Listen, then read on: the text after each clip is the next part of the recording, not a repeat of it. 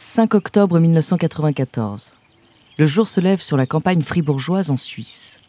Tandis que le village de Chéry et la forêt environnante baignent dans une douce lumière orangée, quelque chose d'inquiétant semble flotter dans l'air. Une odeur colportée par le vent.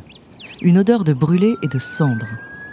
Les pompiers locaux ont déjà été appelés pour calmer l'incendie déclaré au milieu de la nuit à la petite ferme isolée de la Rochette. Un triste accident sans victime, heureusement. Mais la police procède tout de même à une inspection des lieux. En arrivant sur place, les forces de l'ordre se dispersent pour fouiller les restes calcinés de la maison. Tout semble normal, si ce n'est les dégâts causés par le feu. Un dysfonctionnement électrique, c'est la cause la plus probable. La ferme était vide ce soir-là, et on imagine mal un criminel errer dans cette petite bourgade paisible. Cependant, le garage attire l'attention d'un des policiers. Il y a à l'intérieur une porte condamnée. Il appelle aussitôt ses collègues qui parviennent après quelques minutes d'effort à en forcer l'entrée. Derrière, un escalier menant à un mystérieux sous-sol. Munis de lampes torches et la main posée sur la crosse de leur arme, ils descendent à pas feutrés. Rationnellement, le danger semble improbable. Mais l'instinct leur dit tout le contraire. Tout est parfaitement silencieux, plongé dans l'obscurité, et pourtant ils sentent comme une présence en bas des marches. L'agent en tête de file finit par trouver un interrupteur et avec une précaution infinie, allume la lumière. À cette heure matinale du 5 octobre 1994, rien n'aurait pu préparer ces policiers suisses au spectacle macabre qui se dévoile alors sous leurs yeux. Ce ne sera d'ailleurs ni la première ni la dernière scène d'horreur orchestrée par l'une des pires sectes du XXe siècle.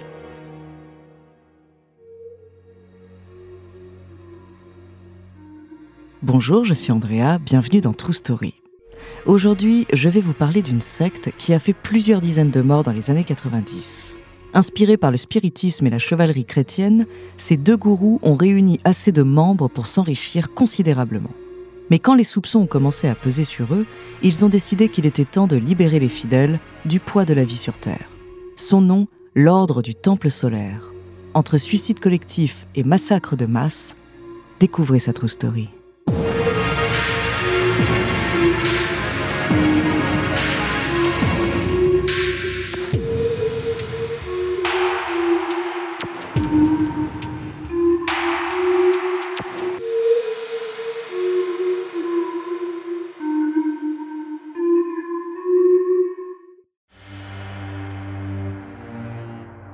Dans le sous-sol de la ferme de la Rochette, le 5 octobre 1994, les agents de la police suisse découvrent un sanctuaire secret. Des tentures pourpres tapissent les murs. Des épées, des calices et de vieux manuscrits sont posés sur un petit autel surplombé d'une croix rouge. Et au sol, allongés sur le dos, les mains croisées sur la poitrine, les cadavres de 23 personnes. Elles portent toute une cape rituelle blanche, noire ou dorée et baignent dans leur sang. Trois d'entre elles ont un sac plastique autour de la tête. Le reste, un impact de balle sur la tempe ou au milieu du front. Une véritable vision d'horreur. La réaction des policiers est immédiate. On détourne les yeux, on vomit, certains murmurent même une prière du bout des lèvres. Mais l'épouvante laisse vite place aux questions. Qui sont ces gens? Comment sont-ils morts?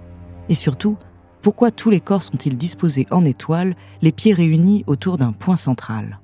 Après quelques recherches, la police découvre que la ferme appartient à une secte bien connue dans la région, l'Ordre du Temple solaire. Les victimes en sont des membres actifs. Mais les forces de l'ordre n'ont pas le temps de s'attarder sur place. On vient de leur signaler qu'un incident similaire a eu lieu la même nuit, à moins de deux heures de route, à Salvan, dans le canton suisse du Valais. Cette fois-ci, 25 cadavres retrouvés dans deux chalets incendiés. Parmi eux, Joseph Dimambro et Luc Jouret, les leaders présumés de la secte. En quelques heures, la nouvelle se répand dans tous les médias francophones. Une secte, des décors religieux, une mise en scène mystique. Tout semble pointer vers une même conclusion, écrite en gros à la une des journaux. 48 membres de la secte de l'Ordre du Temple solaire se sont collectivement suicidés.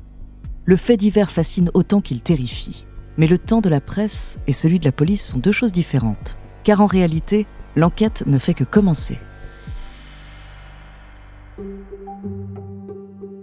Quelques années plus tôt, deux hommes se rencontrent, Joseph Dimambro et Luc Jouret. Dimambro est un ancien bijoutier français d'une soixantaine d'années, ayant fait six mois de prison pour escroquerie. Jouret a 20 ans de moins.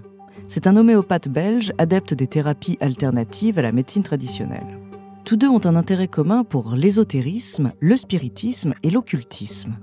Ils sont convaincus que certaines pratiques, reconnues ni par la science ni par la religion, permettraient d'élever l'individu à un stade supérieur d'existence. Ils décident donc de s'associer et de créer une sorte d'organisation qu'ils baptisent en 1984 l'Ordre du Temple solaire.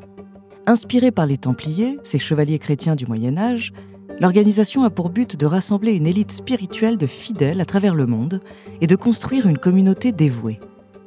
Luc Jouret, très éloquent et charismatique, se charge du recrutement.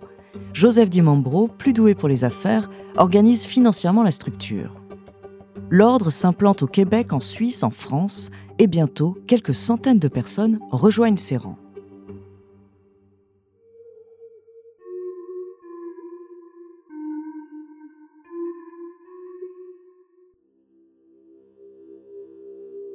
Il faut dire que le mode de vie prôné par les deux hommes a de quoi inspirer proximité avec la nature, développement personnel, méditation, prière, et puis bien sûr, séance de spiritisme avec démonstration de pouvoir surnaturel. Lors de l'une d'entre elles, par exemple, Dimambro désigne une femme de l'assistance et pose une épée sur son ventre en annonçant la venue au monde de l'enfant cosmique. Un éclair surgit alors dans la pièce, savamment orchestré par un complice, spécialiste en effets spéciaux. Et quelques jours plus tard, la femme tombe enceinte. Elle était en réalité la maîtresse secrète du gourou depuis longtemps déjà. Les membres de l'ordre n'y voient que du feu, bien sûr. Ils sont dévoués, idolâtrent leurs deux leaders comme des médiums, des prophètes, et la plupart ont un compte en banque plutôt bien rempli. D'ailleurs, la secte reçoit de leur part un certain nombre de donations, actes de charité que Jouret et Dimambro savent mettre à profit. Villa, voiture de luxe, voyage. Les deux hommes ne se refusent rien et jouissent en secret d'une vie bien différente des préceptes qu'ils enseignent. Mais à partir du début des années 90, nombre de fidèles commencent à douter et finissent par voir clair dans le jeu des deux gourous. Dimambo et Jouret ne sont que des arnaqueurs mégalomanes. Beaucoup d'entre eux réclament un remboursement de leurs donations à la secte. Certains sont même prêts à quitter l'ordre. Voyant leur pouvoir basculer et les critiques se multiplier, les deux hommes changent alors de plan. À partir de là, ils ne prêchent plus qu'une seule chose, le transit vers l'étoile Sirius pour rejoindre la vie éternelle. En parallèle, ils espionnent ceux qu'ils considèrent comme des traîtres et dressent une liste de personnes à abattre, littéralement. Le 30 septembre 1994, un couple et leur bébé de deux mois sont attirés dans un chalet à Morin Heights, au Québec, propriété de la secte. Le père avait questionné la véracité des tours de magie de Dimambro pendant les cérémonies. Ils sont alors tous les trois exécutés par deux autres membres de l'ordre qui incendient la maison et se donnent aussi la mort sur place.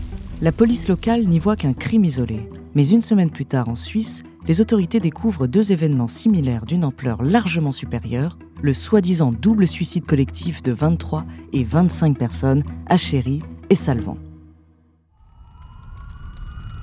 Dans les décombres des maisons, on retrouve un certain nombre de documents sur le fonctionnement et l'idéologie de la secte. C'était donc ça, le rituel de transit vers l'étoile Sirius. Par la suite, l'analyse médico-légale révèle la présence des substances toxiques dans l'organisme de tous les corps, psychotropes et même poisons. Et les mêmes questions demeurent. Les victimes se les sont-elles injectées volontairement? Étaient-elles toutes consentantes lorsqu'elles ont ensuite reçu une balle dans la tête? Faisaient-elles partie des membres les plus dévoués de la secte ou au contraire de la liste des traîtres à éliminer? Malheureusement, personne n'est en mesure d'y répondre. En décembre 1995, Joseph Dimambro et Luc Jouret sont morts depuis plus d'un an. Mais dans la nuit du 15, 16 personnes, dont 3 enfants de moins de 6 ans, sont retrouvées immolées dans une clairière isolée du plateau du Vercors en France. Elles ont reçu une balle dans la tête et leurs corps sont disposés en forme d'étoile.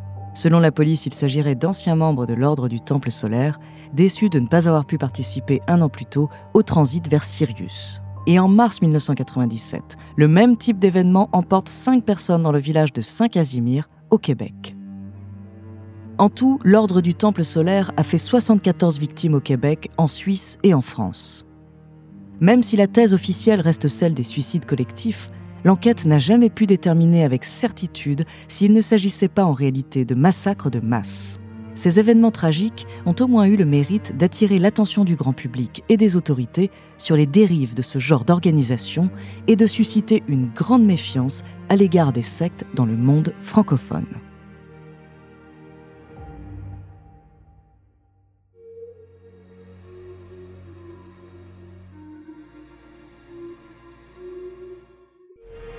Merci d'avoir écouté cet épisode de True Story, écrit par Ellie Oliven, réalisé par Gautam Choukla et Antoine Berry-Roger.